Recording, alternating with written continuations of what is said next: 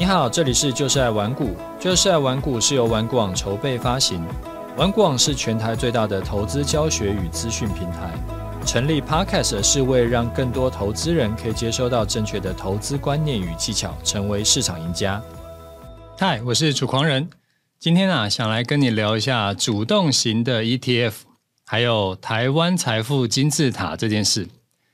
快要过年了，这一次啊，过年放假没有放很多天。最近呢，有好几个听众跟学员呢，就私讯来关心我说：“诶，有没有去哪里玩啊？”啊，基本上我过年呢、啊，就是放年假的期间，都不太能够去哪里玩，因为除夕跟初一就是固定要回我外公那边。啊，我外公已经一百多岁了，我忘了是一百零六还是一百零七岁。所以呢，没有人敢有一次过年不回去跟他拜年，因为谁也是不敢说这会不会是最后一次。然后我前几年发现呢，其实过年虽然说好像有一个多礼拜的长假，但其实比平常还要忙，就是得要到处跑啊，每天的行程都很满啊，至少要到初二回完娘家以后。才算是稍微告一段落，但是初二之后呢，其实也没剩几天了，就跟一般的连假其实差不多。然后这个时候就觉得当学生还是挺爽的。我两个儿子现在在放暑假，每天呢就在家里打电动啊，过得比退休老人还要堕落的生这这个日子。他也不用烦心这个那个啊，有时候就觉得还是会怀念一下。当年当学生的那种，我只要把书念好，就已经完成百分之九十五事情的这个好日子。然后上个礼拜，我全家都中 A 流嘛，然后在急诊室吸氧气罩的时候，有拍一张照片放在我 FB，然后有感那感谢当时有来慰问我的好朋友们。我现在已经差不多好了，就剩下咳嗽。所以呢，我今天讲话讲一讲，就其实还蛮想咳嗽的啊！大家要注意身体，尤其是过年呢、啊，群聚起来还蛮可怕的。听这个那时候在急诊室啊，就听急诊室的医生说，最近很多人中流感，然后呢，很多人中新冠，还有些幸运儿呢是两个都中。哦，那真的超惨。医生说啊，两个都中会特别难好，难特别不容易痊愈啊，而且呢会大幅的影响免疫力，就是会很伤身体。所以大家就是，尤其是这个大家过年在吃香喝辣打麻将，然后他就躺着躺在那边打点滴，啊，这个画面就很悲剧，想到就让人不寒而栗。好，那我们来讲一下今天要讲的这个主题哈，有前面哈拉一下。啊，最近有人在问我啊，说有没有听过主动型的 ETF？诶，我还真没听过。后来呢，我就请同事去研究一下，然后跟我说，哦，我才知道主动型的 ETF 是什么东西。那这种东西啊，那这个这种 ETF 啊，现在台湾还没有。但是金管会正在研议，说有机会今年可以推出。那参考国外主动型 ETF，在美国呢也是算很新的产品。新加坡一月底才准备要推出第一档，所以这一次的这个节目就想稍微跟你聊聊这件事情，算是新鲜事。首先先说说国内的状况。去年呢、啊，台湾的投信投顾公会有受到金管会的委托，说要编组主动式 ETF 的这个工作小组，啊，专门来研究这种工具在台湾要上市开卖的这个可行性，然后就希望今年能够通过金管会的许可，然后可以开放各大投信来发行。好，再来是新加坡的状况。在一月底发行了第一档主动型的 ETF，它主要是利用 AI 搭配着操盘经理人的这个专业知识，它不是专呃这个纯粹被动靠追踪指数。其实新加坡人呢、啊，他们也很喜欢买 ETF。据说疫情前到现在为止，他们的整个 ETF 已经成长了一一百亿的新币啊，新币就是新加坡币啊，翻了一倍以上。如果你对新币这个币值比较陌生的，那我跟你讲一下现在的汇率，大概一块钱的新币啊，可以兑换二十三块的台币。所以用台币来换算新加坡 ETF 的规模呢，就是从新台币两千三百亿成长到现在快五千亿。那散户投资者的数量也翻了一倍。但是如果要说全球第一档主动型 ETF，那还是发生在美国。这一档 ETF 啊，是在二零零七年的时候发行。那主要的投资标的是货币商品。啊，经过十几年之后的现在，也开始慢慢推陈出新，有持续有出新的。那现在最有名的主动式 ETF 大概就是 ARKK 了。啊，如果你是有在关注美股的人，你可能已经有买过类似的 ETF。那当然，希望你这个不要买到 ARKK 了。ARKK 就是曾经号称女女股神的这个木头姐，他们公司出的。那你应该有听过木头姐的故事，他就是曾经投资特斯拉嘛，然后在疫情期间赚翻天。到他后来啊，现在是看好比特币会涨到一颗一百五十万美金。那像这种东西就是主动式的 ETF。然后大家应该也很久没有听到木头姐的消息了，因为从疫情后啊，他那个绩效冲高那一波之后，他的绩效就衰落谷底。那刚刚查了一下，发现说它的 ARKK 呢，现在只剩下四十几块，对比它在这个人生巅峰二零二一年初那个时候最高是接近一百六十块。所以从一百六跌到四十几，等于是从高点跌掉了百分之八十。难怪根据美国政府统计啊，主动式的 ETF 占美股全部 ETF 的规模呢，才五点八趴，就是一成都不到，因为就是太不稳定了。简单来说，这种主动型的 ETF 都要靠基金经理人他自己去管理。而且他自己要去呃处理他的投资组合，然后呢，用这个操盘手他自己就要去去去分配，自己去完全是拍脑袋在操作，跟我们是台湾啊十几年前比较流行的这种主动型基金其实是差不多的。那差别只在 ETF，它是直接可以在股票市场里面买，而基金呢、啊、会需要去基金公司或者是呃银行来买。它这个这样子的小差异而已。其实 ETF 它也是一种基金啦。那听到这边，你可能会好奇，诶，怎么会在台湾都已经越来越少人在买的东西，竟然国外又有人在弄呢？而且似乎台湾也开始要复辟。这有几个原因。第一个是，呃，被动 ETF 已经很成熟了嘛，那大家投资标的也都越来越像。反正基本上就分三大类，不是市值型，就是主题型，再不然就是高股息。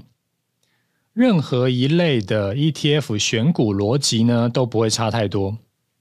那这样会有什么问题呢？这样子有可能会发生效率市场假说的现象。那这个理论呢、是假设市场投资人都非常理性，然后资讯的流通性非常高。股价呢，能够随时的反映它的价值，所以超额报酬的机会就会越来越少。大家都只能赚市场整体报酬的贝塔值，而阿法呢都赚不到。所以这个时候出现主动型 ETF，就是靠基金经理人的个人操盘能力，他拼一下暴击，拼一下他的人品。如果赌对了，就一战封神。就像木头姐在疫情那个时候靠特斯拉一年绩效喷三倍，诶，她马上就被市场封为女股神。当然了，后来大家都知道，诶，其实根本不可能天天暴击，因为巴菲特都会看错，而且看错做错蛮多次的。这种事情其实就是双面刃，越爱拼暴击的策略，反过来讲也是越容易一次重伤。啊，像木头姐现在已经凉掉了，呃，世界上股神呢，就是还是只有一个巴菲特。那这种 ETF 到底值不值得买进呢？我是觉得意义不大了。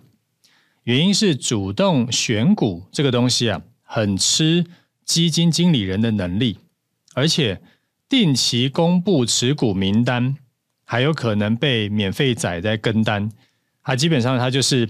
直接看他有呃持有什么成分股，然后他就跟着买进的人，就类似像这个美国的这个十三 F 报告那个样子。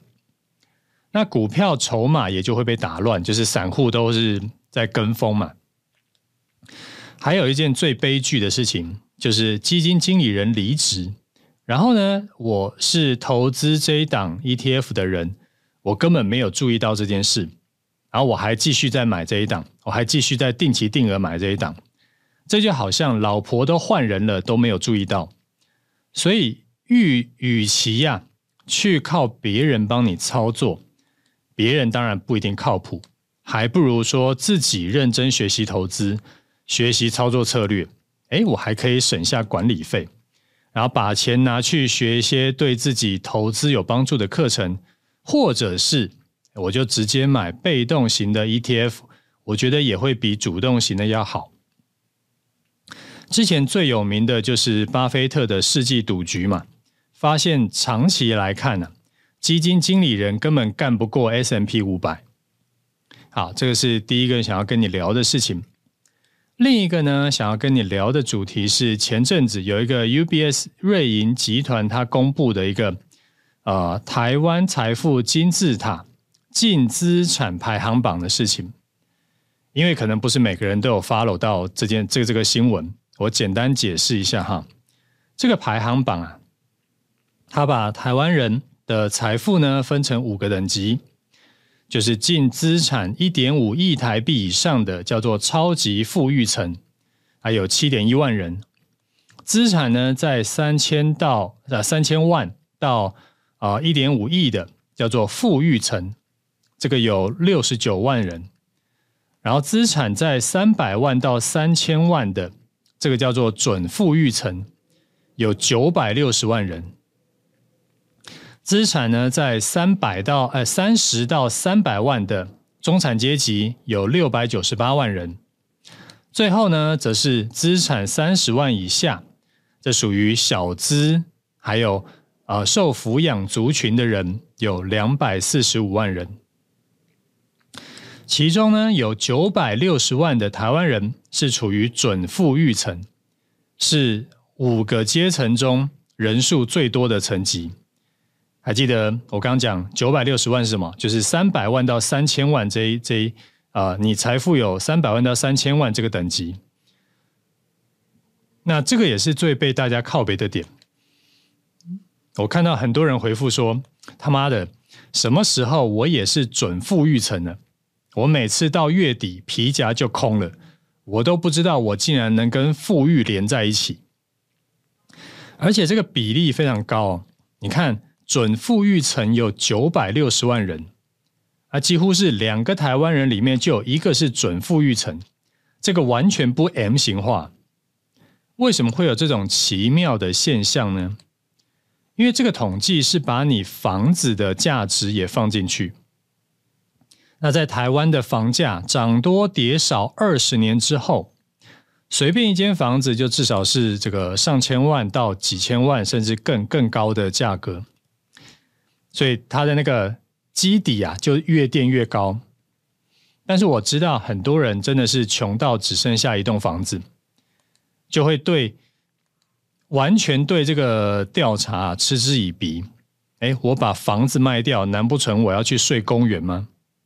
那这个统计表我看了以后也觉得一头黑线，黑线的地方有两点，一个是太粗暴，他把不动产也直接列进来；另一个呢是分类的范围啊放太宽了。那台湾当然有很多人是有钱就去买房子，所以手中呢就有一堆房子，但是也不是大大家都有能力这样子干。所以如果啊可以把扣除不动产的这个资产来统计出来，大家看了呢就会更有共鸣。然后呢，我就吃饱撑着，就去研究了一下，是不是有这个统计？诶，还真的有。前阵子有另一个统计数据，说什么台湾人是全球前五有钱的国家，然后另一个统计说台湾人是全球第十二名有钱的国家。那平均每个人呢、啊，扣除不动产以后，还有超过五百万的资产。那这个是平均数。我知道大家听到“平均”这两个字，就会反射性的开玩笑说：“哎，我跟郭台铭平均有几百亿，或者是全台湾人呢平均有一颗睾丸。”那人家研调机构也知道讲平均会被靠背，所以呢就整理了出另一个数据，叫做中位数。中位数，台湾人资产的中位数是三百二十万，就是台湾啊。有一半的人资产在三百二十万以上，那我知道我的听众大多数经济状况都不错，都是资产阶级，都是土豪阶级，所以三百二十万呢，铁定不是什么大问题。那大家知道这个数据以后，也就可以知道你自己的这个财富水平在台湾算是什么阶层。另一个我说比较有问题的是范围太宽了，有三百万跟有三千万，当然应该算是完全就是不同的经济水平。然后有三千万跟一点五个亿，当然也是天差地远。所以硬要把几百万等级的跟几千万等级的放在一起，把几千万等级跟上亿的放在一起，当然就乱七八糟。所以呢，我主观来调整一下，我自己啊会把资产阶级分成三大类：小资是一类，中产是一类，财富自由所谓的有钱人是一类，然后再分别细分，但是概念不脱这三种。小资呢，简单来说就是一百万以下的，可以再细分为三十万以下跟三十到一百万的。这个都可以称作为小资族。那你会待在这个圈子的，大多发生一些情况了。例如说，你可能刚出社会没很久，或者是你家里可能出了一些事情，或者是你赚钱能力真的有一点这个有很大的进步空间，要或者是这个你是一个手很长的这个月光族。那这些人的。两个赚钱途径，当然第一个就是要想办法去做有可能拿到高薪的工作，去增加你的技能，增增加你的专业知识。另一个呢，就是兼差，记得要去兼那种有累积性的差，不要去搞外送这种没有累积性的。然后不管怎样，都要努力学习投资理财，不要妄想说，哎呀，我买个高股息就可以赚大钱，这个实在是我不知道大家在想什么。好，另一个分类呢是中产阶级，那我是定一百万到五千万，大概都可以归类在这个圈子。那为什么是五千万呢？因为是这样，除非啊你遇到什么特殊事件，不然呢你要光靠薪水能够存到五千万以上的难度是非常非常高，那已经顶天了。就算你的薪水在台湾算是非常厉害。你一年可以存两百万下来好了，也要二十五年才有五千万。而且你注意哦，我这边讲的是存两百万，不是年薪两百万。年薪两百万跟存两百万是两个世界啊。这代表说，你可能薪水是五百万，然后被扣了三四十趴的所得税以后，然后再扣掉家用啦，扣掉房贷啦，扣掉什么其他阿里阿扎的，你还能够存下两百万。那这种人其实，在台湾真的没很多。在台湾真的都算是天呃这个上班族的天花板阶级，而且除非啊公司是你老爸开的，不然要从新进员工爬到年薪五百万，这绝对不是什么一两年两三年的事。就算你是天纵奇才，办公室政治神人，你要能够爬到年薪五百万呢，也是要好多年的累积。还要能够屹立不摇，撑他个二十五年。你看哦，从大学毕业起算，啊，最起码都要搞到六十岁以后了。所以我说，以台湾的情况，五千万资产真的就是算是啊中产阶级的绝对天花板。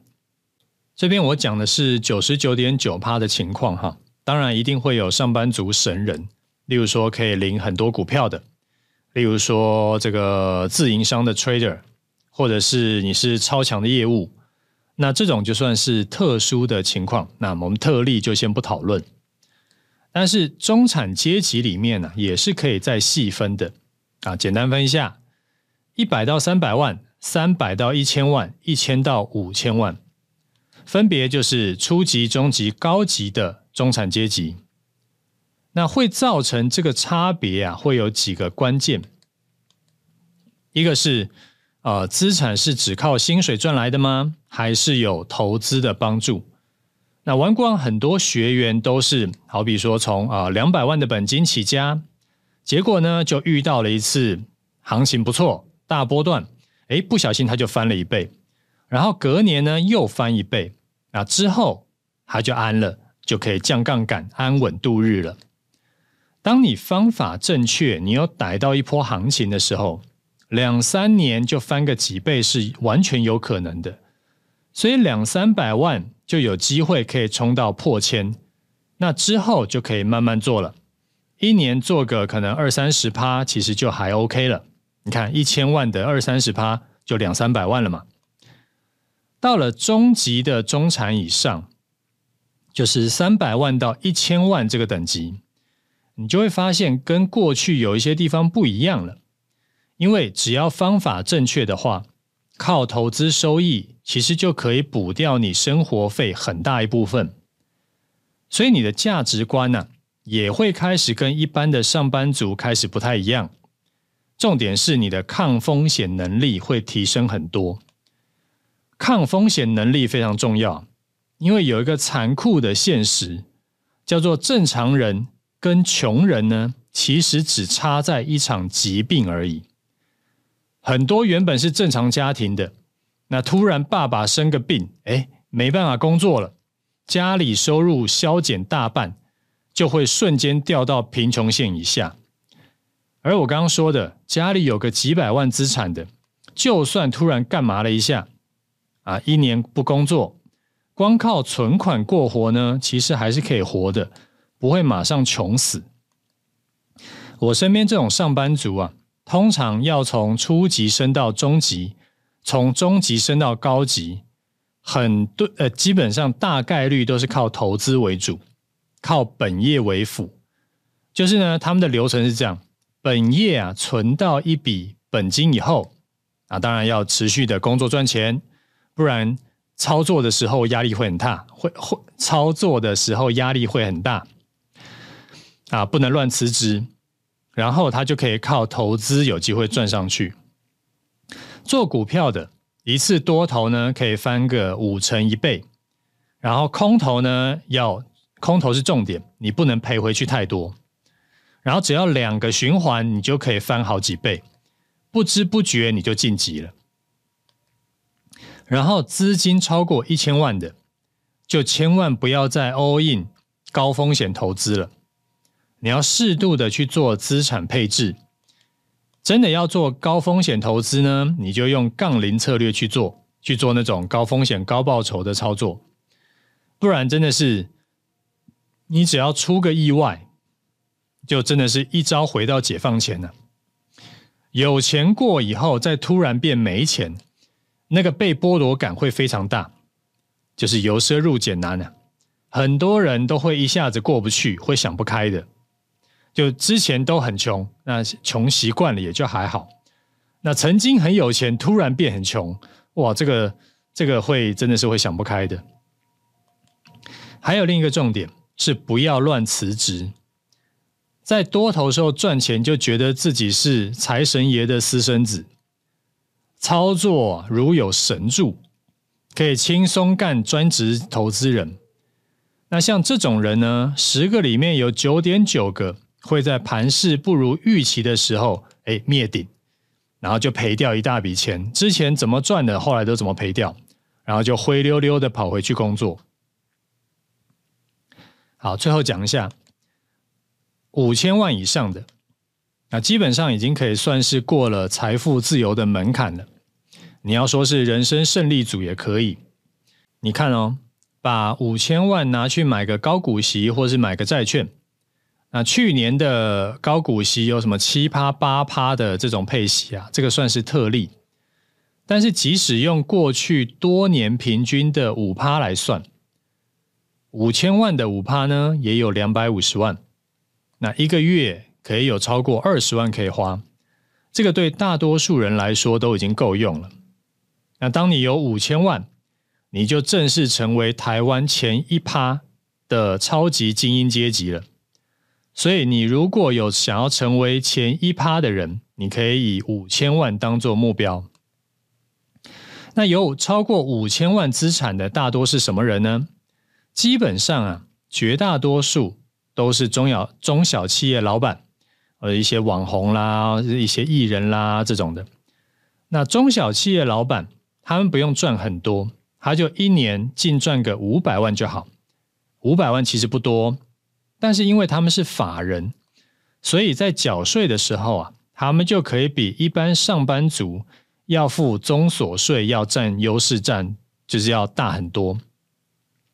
而且很多人呢，很多老板，他们住的房子、开的车子都是用公司在在在，就是挂在公司名下的，然后都可以报费用啊，费用就是公司支出嘛，公司的支出减少，要缴的税就更少了。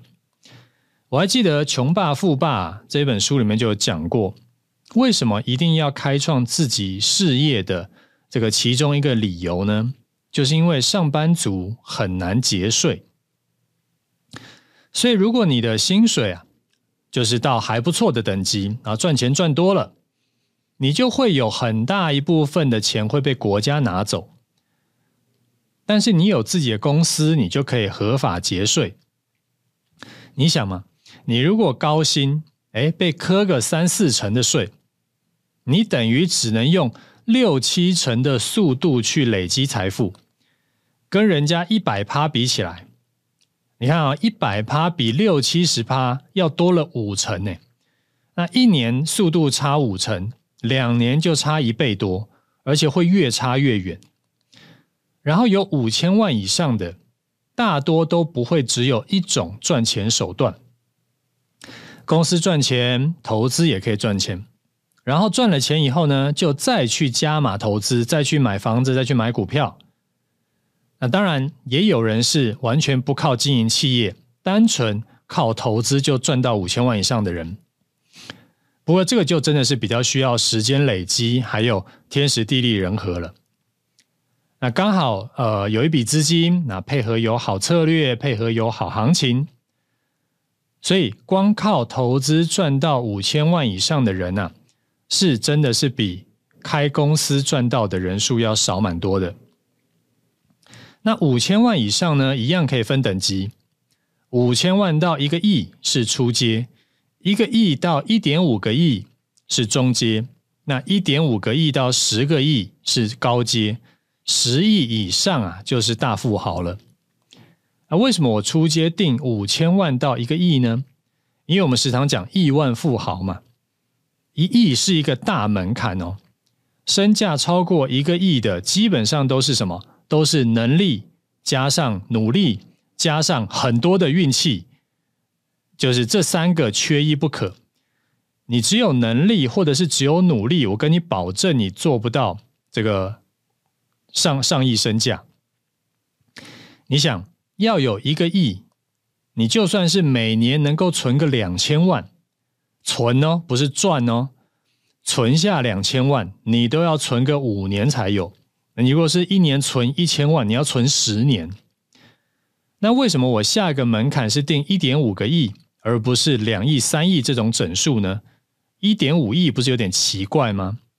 因为当你在台湾有一点五个亿的时候，你就正式踏入了千分之一的超顶级精英阶层。因为只有千分之一的台湾人，他是拥有一点五个亿以上的资产。你有一点五亿，你就已经赢过了千分之九九九的台湾人了。我们刚刚说五千万是百分之一嘛，一点五亿是千分之一。那你可能会好奇，万分之一的门槛是多少？我有去查了一下，大概在七亿。然后十万分之一呢，大概是四十亿。那一点五亿啊，你有一点五亿的资产，你一年光是靠领五趴的配息，很保守的投资，五趴就好，五趴配息你就有七百五十万了。所以这种人呢、他反而可以基呃这个简单的投资，就是淡定的投资，因为他母数够大，叫什么？就是本多利少啊，然后然后什么？就是反正就是赚也是赚蛮多的了。他根本不用去追逐高风险高报酬的商品啊，除非你是跟我一样，我们本来工作的一部分，还有我们擅长的就是投资，就我们吃饭的家伙，吃饭的工具啊，就是投资，所以才会吃饱撑着去做一些各式各样的投资，不然真的就是简单报酬的投资，其实就够了。那我刚刚说的那些数据呢，都是我在网上查的。有的是去年的数据，有的是好几年前的。基本上这种事情，它找不太到最新的数据，它不是财报，所以它找不到最新的数据，所以误差是一定有的。大家大概听听就好，不用太较真。那我会建议你呢，把你自己现在的资产的阶段找出来，然后看一下距离下一个阶段距离多远，可以经由什么样的手段达成。需要花费多少的时间？那你就可以把它当做自己努力的这个奋斗的目标。你要做什么事去努力？这个东西要描述的越清楚越好。之前有分享过一个一个实验，在呃大学毕业，我忘了哪一所大学，忘了什么 Stanford 还是什么东西大学。大学毕业的时候呢，就是做实验呢，把毕业生分成几组，一组是对照组。他什么都不做，另外两组呢，分别他要定定他的财富目标，然后其中一组他不只是定财富目标，他还要定清楚说，我要达到目标，我要做什么事。然后多年后啊，实验结果显示，定的最清楚的那一组，平均收入最高。然后远大于只有定目标，但是没有讲他要怎么达到的那一组。然后这两组呢，都是大于完全没有定目标的那一组人。所以啊，人总是要有一点梦想的，因为万一实现了怎么办？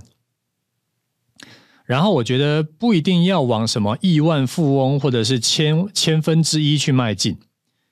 相信我，有一个亿跟有一点五亿。其实对平常的花费根本没差多少，而基基本上是不会有差啦，因为买有一亿的人他买的车子呢，跟有一点五亿的人他买的车子其实差不多。但是如果你是连退休金的一千万都还没有存到的同学啊，那你就要加把劲了，因为这是会影响到你和你家人后半生的事情。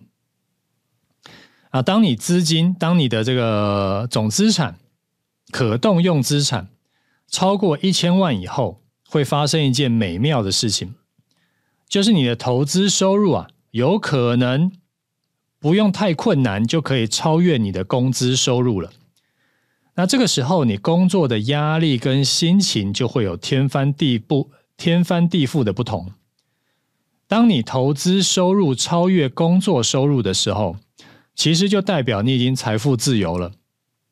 那最后补充一下，呃，我刚刚说的资产都是个人资产，就是一个人不是说你家庭总资产，家庭总资产你要自己乘一下。好，那我们主题先讲到这里。接下来我们来看一下听众的回馈哈。好，这位听众，这位听众说，呃，这一集啊提到台积电资本支出减少，已建好的厂房会增加营收，是不是没有考虑到折旧？所有的机器跟建筑物长久下来终究会损坏，这样的损坏在损益表上被提列为折旧。巴菲特认为折旧是一种相当实际的支出项目，应该纳入所有盈余的计算当中，否则就只是暂时欺骗自己，误以为公司赚的比实际多，而投资人无法靠幻觉致富的。好，你说的没有错哈。我没有特别强调折旧这件事情，我就只是简单的把概念跟想法跟大家说而已。很多细节呢，我就没有讲的太完整，不然就是讲课了，节目里面讲不完。不过有一点我想要补充一下，其实投资人他是可以靠幻觉致富的，在台股来说，我身边认识很多人，他是靠做梦行情。靠杠杆操作，靠技术分析，甚至是靠内线赚到很多钱的，就是真的很多钱。反过来说啊，真的靠看财报赚到大钱的人，这个是少之又少，少到几乎可以忽略，就是几乎你可以嘿就当做没这种人。我说的是以台股来说，以台股来说，财报的速度真的是太慢了。消息有时候可以比财报快半年以上，那你怎么跟人家玩？其实做股票就在拼消息嘛，拼消息速度嘛。人家半年前就知道的事情，你现在才知道，哎，半年真的超久的。要做什么事，早就已经做完好几遍了。所以严格说起来啊，做台股要看财报赚大钱，这才是幻觉。在台股。不是单纯照搬巴菲特那招就有用，因为国情跟市场都不一样。你看美国，它会有发一个财报，结果就像 Facebook 就哇突然喷了两成。但是台股，你财报出来之前，一定有人知道。哎，我也不知道为什么，但是就一定有人知道哦。下明天要公布这个营收会多多多多少，然后呢，下个月会多多少。啊，通通都大家都提前知道了。那你不知道，你没看财报，那铁定是输钱的。所以大家要特别小心，就是美国的东西在美国用，台湾的东西不一样。好，那最后呢，今天我觉得没什么好讲盘势的，因为等你听到都已经封关了。然后下个礼拜的节目啊，我在考虑我可能会偷懒一次，过年嘛，应该吃喝玩乐养肥肉才对，听什么投资节目？那休息一周也挺好的。好啦，那今天节目就先讲到这里。OK，就这样，拜拜。